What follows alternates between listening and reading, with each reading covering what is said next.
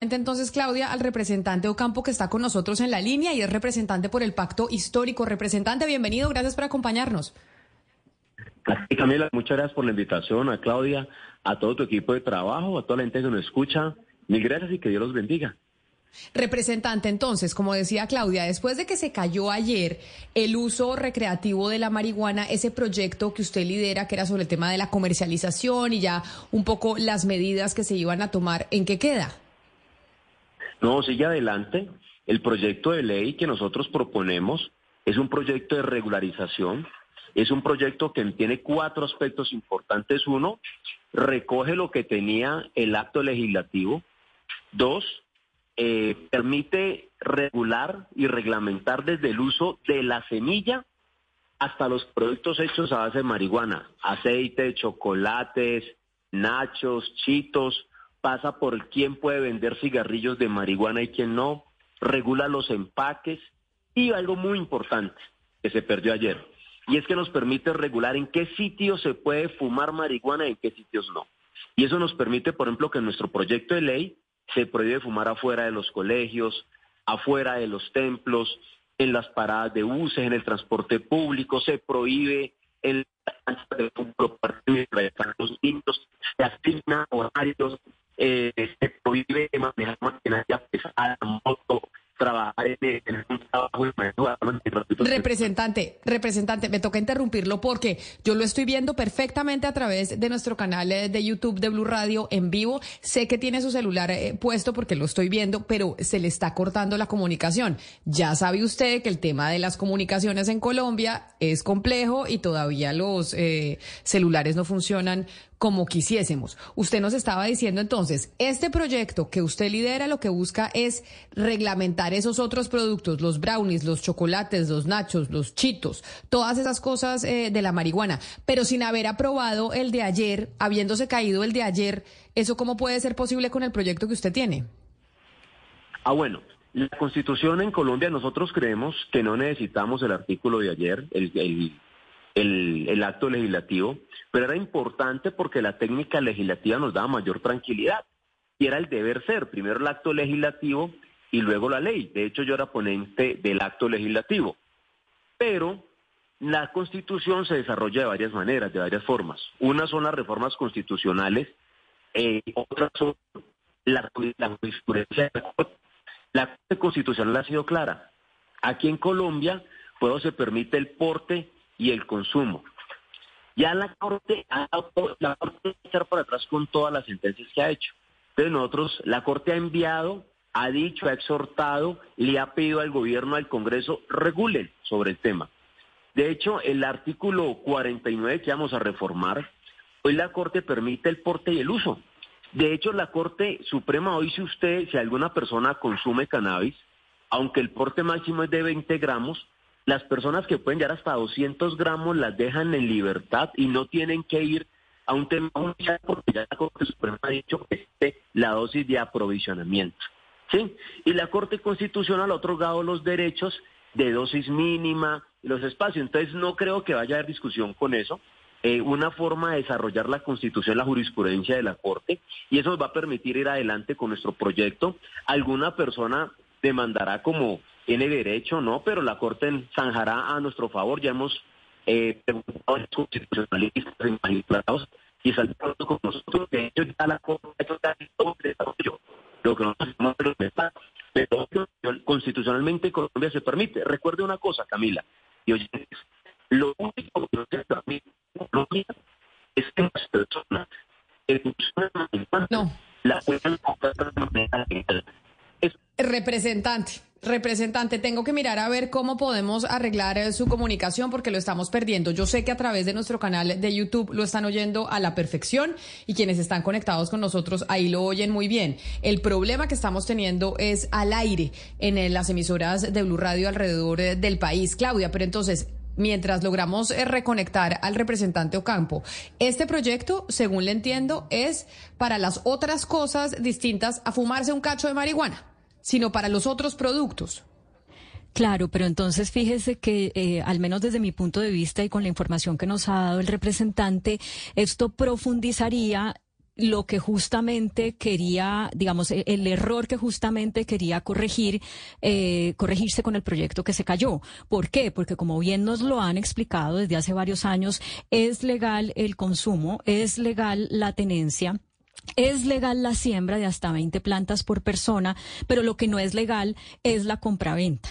Si ahorita creamos, como pretende este proyecto del representante Ocampo, eh, crear, digamos, productos hechos de marihuana, ¿no? Como él decía coloquialmente, chitos, eh, yupis, todas esas cosas.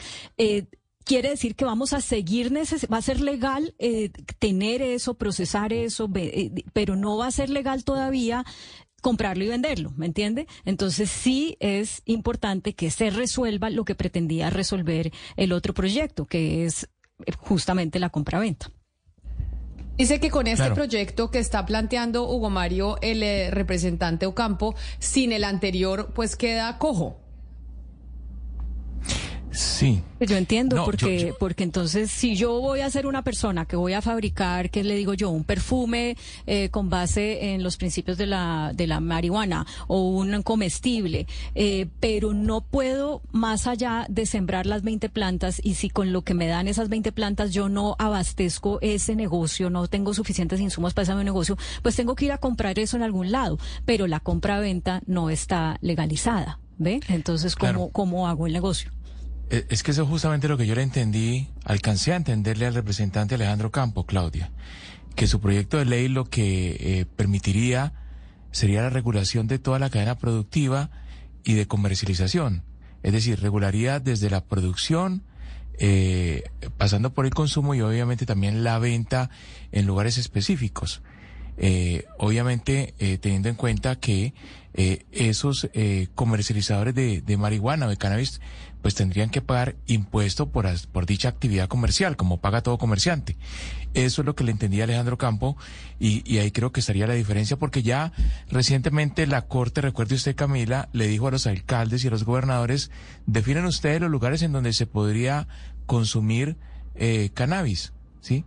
Pero dejó, digamos, el vacío de que no hay todavía una regulación de la venta. Entonces, si se regula el consumo pero no se regula la venta, pues queda allí, digamos, que, que un tema por resolver por parte del Congreso si es que insiste en un nuevo proyecto como el que propone Alejandro Campo. Alejandro Campo, que es más caleño que usted, ¿no, Hugo Mario? Sí, no, no, no sé. Sí, es representante de la Cámara por el Valle del Cauca. No sé si nació en Cali o en algún municipio del departamento, pero, pero es de esta región del país. Sí, pero Vallecaucano seguro no nos tiene que demostrar el registro de nacimiento, solo con, solo con el acento ya podemos decir, representante, ¿usted nació en Cali o en qué parte del Valle del Cauca eh, nació usted? A mí me hicieron, me hicieron en Cali, pero me tuvieron un municipio bello y hermoso que se llama Sevilla Valle y volvieron a llevarme a Cali. Eh, me quedé en el distrito de Agua Blanca. Yo nací en Sevilla, pero me quedé en el distrito de Agua Blanca en Cali. He vivido toda mi vida. Ah, bueno, pues sí se le nota por el acento. Yo le decía a Hugo Mario que, es más que usted es más caleño que él y que el pan de bono juntos. Pero entonces, representante, lo estábamos lo estábamos escuchando a usted. Caleño de, de ahí de vivir, de vivir, que soy hincha de la América. Que quede claro, por favor. y, se va a ver el partido, se va a ver el partido de esta noche, Millonarios en Nacional, más bien Nacional Millonarios, o, no le importa, a los hinchas de la América no les importa esa final. No, no, le voy a vérmelo y le voy a hacer fuerza al Millonarios, obviamente. Ay, qué bueno. Pues muchas gracias. Bienvenido aquí a este equipo para esta final. Entonces, representante, ya viendo que se salió de la oficina, que se fue un poco a una ventana cerquita ahí en el Congreso de la República, lo seguimos escuchando sobre lo que nos estaba contando de su proyecto, que ahora que se cayó el del eh, representante Lozada, el suyo, ¿en qué queda? Ah, bueno, yo les quiero hacer una claridad. El mío regula desde la semilla el, cultivo, el transporte de la mata, la venta del cigarrillo de marihuana, quiénes pueden comprar, vender los cigarrillos, qué personas pueden comprar, cuánto pueden comprar y regula hasta los chocolates, los nachos, los chitos, que no es coloquialmente, eso existe. Hoy el mercado colombiano está inundado de eso y como no tenemos cómo regular, nos entra de manera ilegal. Entonces mi proyecto es todo de regulación, regula el tema de impuestos, es un proyecto completo. Les quiero contar que estuvimos en ocho países antes de hacerlo, estuvimos mirando todas las fallas, las cosas buenas, las cosas por mejorar de otros países, de seis estados en Estados Unidos, de, de Austria, de España, de Uruguay. Y creo que tenemos una cosa muy completa que regula todo. Es decir, ¿por qué creemos eh, era importante el proyecto que se nos hundió ayer? Porque era la técnica legislativa, dice que primero hay que reformar la constitución y luego presentar una ley.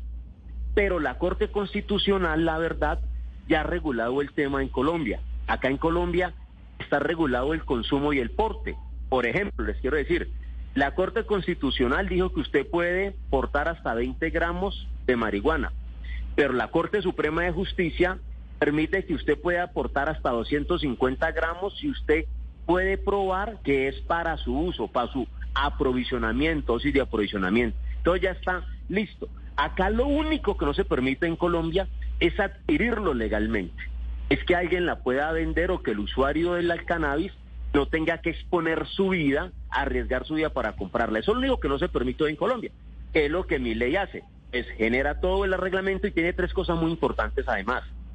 Prohíbe que se fume afuera de los colegios, prohíbe que se fume afuera de los templos religiosos, permite que, prohíbe, perdón, que se fume, prohíbe que se, pero, prohíbe que se fume afuera de los colegios, prohíbe que se fuera afuera, afuera de los templos, prohíbe que se fume en las paradas de buses de transporte público, prohíbe que se fume en los parques donde están las familias, los niños, les da unos horarios, prohíbe que se Pero eso me lleva... carro, moto.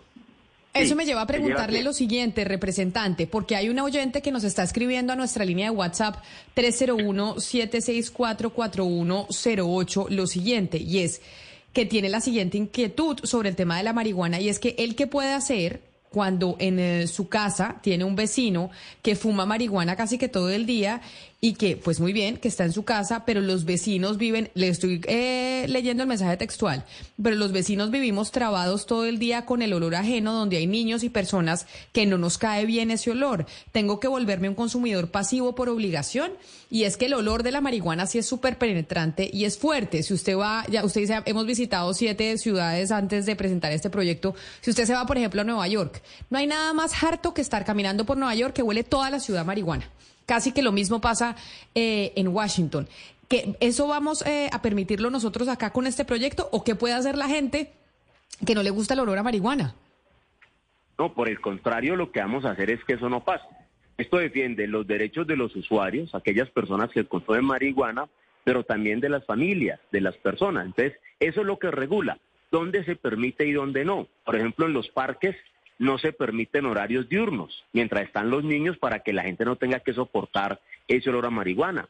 Por eso lo prohibimos totalmente afuera de los colegios, para que los niños tengan que soportar ese olor a marihuana. Por eso se prohíben las paradas de los buses, para que la gente cuando haya a parar eh, a esperar el bus, el Transmilenio o el Vivo en Cali, pues tenga que aguantar el olor de alguien que está fumando marihuana. No, eso es lo que buscamos con eso. De hecho, el error de anoche en el Congreso fue ese, que la única forma de poder prohibir, de poder reglamentar, es regular. Y creo que ellos ayer acudieron a otras prácticas. Nuestra ley va a seguir, es muy completa en eso, muy extensa. Hemos hecho, le quiero decir, es la ley, es la ley hicimos la audiencia pública más grande en la historia de Colombia, 10 mil personas en Toribio para discutir esta ley. Hemos hecho 88 reuniones, hemos hecho audiencias públicas casi en todos los departamentos con el fin de mirar el etiquetado, cómo hacer para que se puede fumar, tener la mejor ley posible para que todo el mundo quede contento, quede tranquilo y se respeten los derechos de todos. Pero entonces, dos cosas. Si nosotros tituláramos esta entrevista, representante Ocampo dice que no importa que se haya caído el acto legislativo sobre marihuana, ¿eso es correcto? ¿Y cuánto le cuántos debates le faltan a su ley, a su proyecto? Correcto. La, la constitución se, se reforma de varias maneras. Una son las reformas constitucionales que hace el Congreso y otras por medio de sentencias que generan las mismas cortes. En este caso, la Corte Constitucional ya tiene una línea jurisprudencial donde ha, dado derechos al consumidor, generó dosis mínima, genera el tema del porte, genera el tema del consumo y ha invitado al Congreso a legislar sobre el hecho. Entonces, en ese caso, la Corte no se va a echar para atrás en lo que ya ha legislado. Entonces, yo titularía más bien, a pesar de que se cae el acto legislativo, la regulación de la marihuana en Colombia sigue futuro, eh, tiene futuro sigue su curso y nos faltan tres debates. Ya pasamos el primero en la comisión primera, sigue el próximo en plenaria de la Cámara y que harían dos de Senado, que no van a tener la dificultad de ayer. Es que ayer necesitamos 54 votos y para por ser un acto legislativo, para este simplemente necesitamos la mayoría después de que haya quórum. Entonces es mucho más sencillo pasarlo adelante, tiene más discusiones, mucho más extenso, son alrededor de 100 artículos, eh, pero creo que en el primer debate nos fue muy bien en la Cámara, la Comisión Primera, recoge sectores, digamos, propuestas, lo que decía, por ejemplo, el Partido Cambio Radical de Motoa, de prohibir la publicidad está en mi ley. Se aprobó en el primer debate donde se prohíbe la publicidad porque estamos de acuerdo con eso. No puede existir publicidad porque esta ley no es para inducir a la gente a fumar marihuana. Esta ley es para respetar los derechos de quienes fuman y de quienes no fuman y de quitarle fuerza al microtráfico y generar impuestos. Ah, hay quienes dicen, representante, que si se regula la venta de marihuana en Colombia, pues obviamente los comerciantes de marihuana tendrían que pagar impuesto y el consumidor terminaría pagándola o comprándola más, más barata en el mercado ilegal. ¿Cómo resuelve ese, ese problema su, su ley, su proyecto? No, los que han dicho eso no, no tienen ni idea de cómo funciona la marihuana. Con dije, yo he estudiado ocho países, llevamos alrededor de 15 años estudiando el fenómeno de las drogas. ¿Por qué no es verdad? Lo que hace costoso el tema de una droga es el transporte, es el, someterse, el arriesgarse a transportar algo ilícito que te genera cárcel, muerte o un soborno grande. Voy a ponerles datos. Hoy en Toribío, hoy, hoy, hoy, en este momento, una libra de marihuana cuesta 80 mil pesos en Toribío de calidad regular media, ¿sí o no? Esa misma libra cuando llega a Cali ya cuesta 300 mil pesos. Y esa misma libra para que llegue a Bogotá termina costando un millón de pesos. ¿Qué hace que esa libra que cuesta ya 80 mil cueste hasta acá a Bogotá 920 mil pesos más? El susto, el riesgo, el soborno. Y por eso transportan de a 50 libras en, en carros. Y hay gente que la transporta. Cuando la regulemos, ¿qué va a pasar?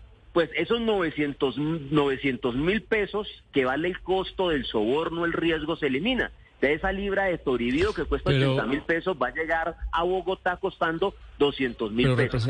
Es decir, bajó el 80%, Hugo Mario. Podemos ponerle un 20% de impuesto y que hará costando el 40% de lo que cuesta hoy en el mercado ilegal. Eh, no, le iba a hacer una pregunta, pero quería hacer una acotación de esa respuesta que usted da. Eh, obviamente que la ilegalidad, usted dice, eh, aumenta el precio, pero también lo que pasó en Uruguay, que el Estado hace tan difícil y tan draconiano la venta, monopoliza el consumo, que si la oferta es muy chiquita, muy chiquita, pues la demanda no está satisfecha y, y, sigue existiendo mercados ilegales. Entonces, si ustedes, si ustedes hacen, no digo que sea su intención, pero si hacen un mercado imposible para el sector privado, pues obviamente la demanda se, se, se meterá por los canales del del mercado negro. No, pero precisiones que aprendimos de Uruguay. Uruguay, yo ayer le iba a debatir, JP decía que solamente el 37% del mercado ilegal ocupó. Es muchísimo ganar eso. Pero ¿cuál es la falla de Uruguay? Uno, la calidad de la marihuana, porque solamente determinadas personas la pueden producir. Dos, el canal de distribución. Allá solamente la venden en droguerías y solamente se la venden a personas que están en un registro. Nosotros, ¿qué proponemos para que eso no pase? La puede comprar cualquier persona, la puede comprar un extranjero, un turista, desde que sea mayor de edad. Dos, tenemos alrededor de siete canales de distribución, se vender en dispensarios, en farmacias, en farmacias canábicas, en coffee shops, eh, en clubes. Seis, van a haber en Colombia alrededor de 500 variedades de marihuana para hacerlo. Y va a ser mucho más divertido tú puedes ir a una tienda donde puedas oler la marihuana, cogerla, que te expliquen a tener que comprarla allá a la carrera, escondido en una cancha o en una olla que te lo que sean que no puedes oler. Entonces la experiencia cambia. ¿Eso qué va a hacer? Eso va a hacer que los mercados colombianos además van a ser en manos de privados. No queremos que esto quede, digamos, viniendo del Estado. Será una locura. No, van a haber licencias. De esas licencias, además, la mayoría de licencias, más del 50% de esas licencias, van a que, que de producción de marihuana, van a caer en manos de campesinos, víctimas del conflicto donde hay preexistencia. Es decir, vamos a tener un muy buen producto, mucho canal de distribución, cero publicidad, pero mucha posibilidad de comprarlo. Entonces vamos a hacer diferente a lo que está pasando en Uruguay. Más parecido a lo que puede haber pasado en la venta en California, pero sin el impuesto, sin el impuesto excesivo. Representante, vuelvo al punto del olor porque no sabe la cantidad de oyentes que me siguen escribiendo al 301-764-4108. Y sobre todo en esto de los vecinos, que usted sabe que la convivencia entre vecinos, si hay algo complicado, es eso, es la copropiedad. ¿Qué se hace? ¿Qué hace un vecino cuando tiene una persona en su edificio o en su conjunto de casas que fuma marihuana y que está bien, cada cual fuma lo que quiera y se mete lo que quiera, pero que afecta el olor de la, de la zona? Que afecta eh, a, la, a la comunidad, a quién se dirige, quién eh, le responde para poder hacer ese control. En este caso estamos pensando que la norma es una decisión que tenemos con la gente de la lonja de propiedad y una serie de organizaciones que regulan la propiedad horizontal en Colombia sobre cómo puede regularlo. Si se puede, si nosotros lo autorizamos para que se prohíba desde la asamblea, desde la asamblea de propietarios si sencillamente se establecen horarios o sencillamente se prohíbe. Entonces hay una, para no digamos hacer una tochada, una alcaldada como llaman algunos, estamos teniendo seguridad jurídica de que la decisión que tomemos sea la mejor. Tenemos tres opciones hoy. Uno, no permitir que se pueda fumar en, en, urbanizaciones o conjuntos residenciales. Dos, que solamente se pueda hacer en determinado momento o que sencillamente la Asamblea de Propietarios tome la decisión de lo que se puede usar o no ese espacio. Estamos en eso, estamos haciendo una consulta a unos magistrados para ver si nosotros podemos regular en esa, en esa materia, porque como no es un espacio público, que lo que hemos regulado, si no ahí es un espacio privado, entonces en esa discusión de no poder como excedernos y meternos donde no nos da, pero, representante, en ese tema. ¿cómo van a hacer ustedes para, que el gobierno se monte en este bus? Porque le soy muy sincero, acá hemos seguido mucho el proyecto y en parte se hunde porque el gobierno no le mete la ficha a, a este proyecto, es la verdad. Ayer Velasco no estaba, eh, tampoco estaba el doctor Umaña eh, y nos contaba Carlos Sada que él realmente fue el que le metió la ficha y, y no era una prioridad para el gobierno. Y hoy ustedes lo lamentan. ¿Usted cómo va a hacer para que desde el presidente hasta los demás pues se monten en este bus y, y se logre aprobar su proyecto? Oiga, yo lamento mucho, lo, si Juan Carlos llegó a decir eso, me extraña, porque si alguien ha cargado ese proyecto, lo ha empujado, hemos sido nosotros. Yo fui ponente de ese proyecto. Pero, ayer, ayer, doctor Ocampo, ayer Velasco no estaba ni siquiera en, la votación. Velasco estuvo en la votación. yo lo vi allí. Pues, pero se fue. Claro, yo, sí, yo estuve en la votación. Y te digo una cosa, que el proyecto, si alguien lo ha empujado, hemos sido nosotros desde el pacto histórico. Recuerdan que han existido dos problemas en la plenaria de Senado que el, presidente que es de nuestro partido el que ha asumido el tema y quienes han salido a decir que nos ausentamos y que se fueron para salvar el proyecto fue el pacto histórico. O sea, si alguien le ha puesto y acompañó fue el gobierno. El presidente envió mensaje, el ministro ayer cuando habló Velasco se refirió al error de no haberlo aprobado y le recordó a la bancada que no votó que Álvaro Gómez y el fundador de la Universidad La Serna de los Andes habían dicho que hay que legalizarlo desde 1970, ¿no? Ahí estaba. Ese proyecto llegó hasta allá por el esfuerzo de nosotros en compañía con los A, pero si nosotros no acompañamos el proyecto y no hacemos equipo con Juan Carlos y el Partido Liberal, no es Juan Carlos, es que el Partido Liberal nos ayudó. De hecho, si la, hubiese metido más, lo hubiéramos sacado, pero ese proyecto pero mire, representante, y el equipo que hicimos. Representante Zuluaga, no, pero sí es cierto si es cierto, representante Zuluaga, que el principal doliente para que estos proyectos salgan adelante es el gobierno. Si el gobierno no está ahí metido de cabeza con los ministros y todo el mundo haciéndole lobby también a esos proyectos, acompañándolos y comprometiendo algunas cosas pues con los demás eh, congresistas para que ayuden y empujen, esos proyectos fracasan, esos proyectos no salen adelante. Usted que ya conoce cómo está funcionando el Congreso, que le tiene el pulso al Congreso en estos momentos, ¿cómo están sus cuentas? Conociendo ya el antecedente de anoche, el hundimiento del acto legislativo.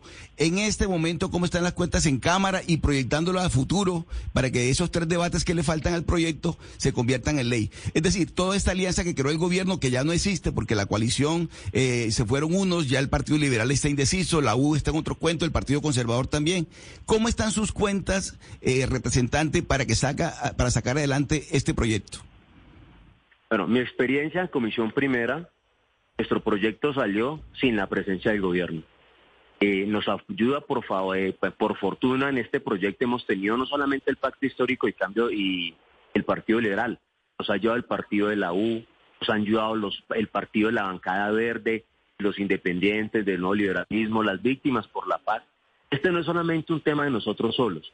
Aquí hay un espacio de muchos partidos, de muchas personas han apoyado, que han ayudado y haría yo mal en decir que solamente somos nosotros. El gobierno tiene que ayudar, pero creo que hoy contamos con la ayuda del Partido Liberal, del Partido de la U, del Partido Verde los independientes, del Pacto Histórico. Creo que algunas personas de cambio radical eh, pueden ayudarnos. Por ejemplo, el proyecto se nos hunde porque no tenemos, nos faltó un voto para poder aprobar la propuesta del senador Moto haber conciliado ayer. Lo que se nos hundió fue simplemente porque no podía aparecer en el acto legislativo la palabra eh, prohíbase la publicidad y era una exigencia de Carlos Hernando en ese caso y no pues no tenemos tiempo para conciliar. Donde esta audiencia de ayer la tengamos ocho días atrás, pasamos el acto legislativo porque teníamos los votos. Pero ese impasse de poder votar antier cerrando Congreso fue lo que nos llevó al fracaso. Pero vamos a salir adelante. Seguramente cuando Diego vuelve y se presente el acto, pasará porque vamos a tener todas las modificaciones necesarias, pero muy poca discusión y tiempo en la plenaria del Senado. Eso fue lo que nos afectó. No la falta de voto y la falta de acompañamiento. Ayer el partido de la U, el Partido Liberal, el Partido Verde, digamos, estuvieron en toda la disposición. Yo quiero además agradecerle esa disposición, el acompañamiento que ha tenido nuestro proyecto en la Comisión Primera. Pasó muy rápido además con el apoyo de ellos y seguramente tendremos otras bancadas que nos apoyen en esta ley de regulación que contempla cosas que ellos querían. Entonces, para despedirlo, representante, agradeciéndole su tiempo y dándonos esta explicación, ¿el proyecto suyo en qué va? ¿En qué fase va? ¿Cuántos debates necesita? Porque le estábamos siguiendo la, pista al otro. ¿Este suyo, eh, qué le queda? Ya pasamos primer debate en comisión primera.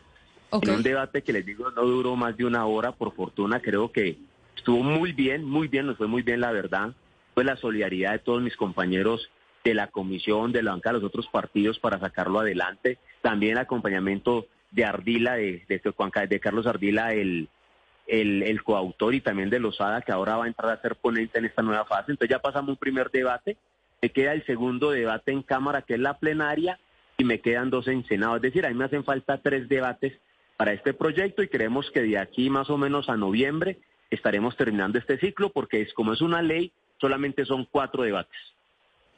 Pues, eh, representante Ocampo, mil gracias por estar con nosotros. Estaremos pendientes entonces en la próxima legislatura de esos tres debates que le quedan a su proyecto sobre este, ¿cómo se llama? Legalización del consumo de, la, de la marihuana de uso recreativo desde la producción hasta el consumo. no, no, no. Acá es solamente regularización de la marihuana. En Colombia la marihuana, el, el consumo está legalizado. Nosotros no vamos a legalizar, eso es importante aclararle a los colombianos y colombianas, nosotros no vamos a legalizar, aquí en Colombia eso está legalizado. Lo único que no es legal es adquirirla legalmente y que se pueda vender personas decentes, emprendedores y empresarios. Es regular, es reglamentar desde el transporte, el uso, el consumo y la venta de la marihuana en Colombia.